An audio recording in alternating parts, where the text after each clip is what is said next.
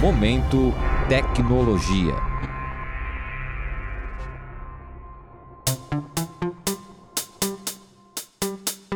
Júlia, você já viu aquele filtro do celular que te faz parecer velho? Então, eu usei e agora tô morrendo de medo. Será que eu realmente vou ficar assim? Como é que a pele pode envelhecer tanto? Pois então, Guilherme, a pele é o órgão do nosso corpo que está sempre em contato com o mundo. Mesmo com seus mecanismos de defesa, o contato com os elementos, os raios solares e até mesmo uma má alimentação podem prejudicar a sua saúde, o que pode causar a oxidação do órgão, um dos principais causadores do envelhecimento precoce da pele. Ah, mas Júlia, oxidação? Vi que isso pode até causar câncer. O que eu posso fazer para evitar isso? Já uso protetor solar e hidratante todos os dias. Calma aí, Guilherme, não precisa se desesperar. Esse já é o caminho certo. Mas você já ouviu falar da patente Sistema de Entrega de Enzimas Recombinantes com ação antioxidante na pele e em outros tecidos? Para explicar melhor, convidei por telefone Viviane Abreu Nunes Cerqueira Dantas. Ela é uma das inventoras da patente. Viviane, você poderia nos explicar no que consiste essa patente e qual é o diferencial dela? Bem, a nossa solução de enzimas antioxidantes e biotecnológicas, que nós chamamos de enzymes, elas vêm justamente para prevenir e tentar minimizar o efeito do envelhecimento sobre a pele, que é promovido pelo estresse oxidativo. Então, o nosso sistema, na verdade, ele se trata de um sistema antioxidante que é composto pelas enzimas glutationa peroxidase, superóxido dismutase e a enzima catalase, que juntas vão combater os radicais livres produzidos na pele e também contribuir aí para atenuar o envelhecimento celular. E para vocês terem uma ideia, essas moléculas foram inspiradas nas enzimas de um fungo filamentoso, né? E aí usando a tecnologia do DNA recombinante, essas enzimas, essas moléculas, né, foram clonadas e expressas em fusão com peptídeos de penetração celular. Fazem, na verdade, com que a capacidade de ingresso no interior das células da pele seja bastante aumentada.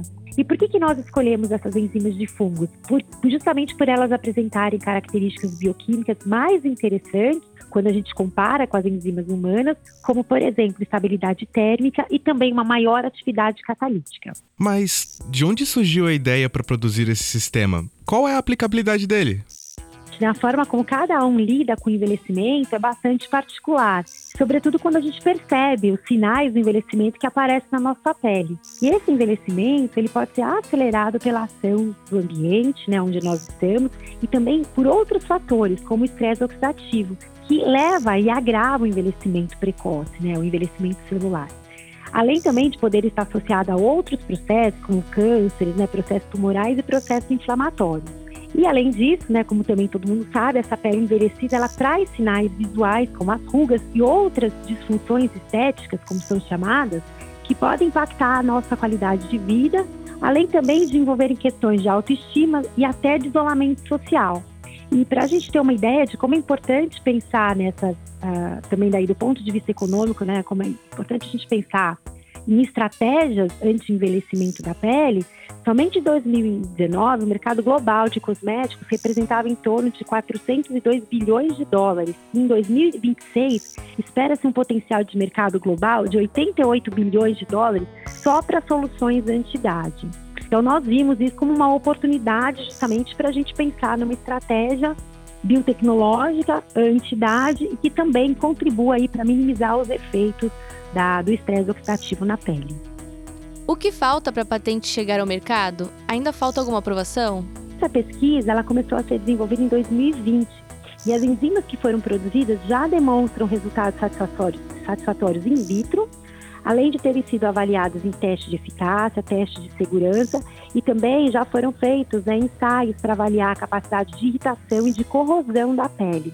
E nosso objetivo, até após nós finalizarmos esses testes complementares da solução, como por exemplo o teste de permeação cutânea, que já está em andamento, é justamente a transferência da tecnologia para a indústria de skincare e para que a gente possa produzir esse ativo em larga escala. Obrigado pela participação, Viviane. Eu sou Guilherme Castro Souza. E eu, Júlia Stanislau. Neste episódio, falamos sobre a patente Sistema de Entrega de Enzimas Recombinantes com ação antioxidante na pele e em outros tecidos. Fique por dentro deste e dos outros episódios em jornal.usp.br barra atualidades e nos demais agregadores de podcast. Até lá!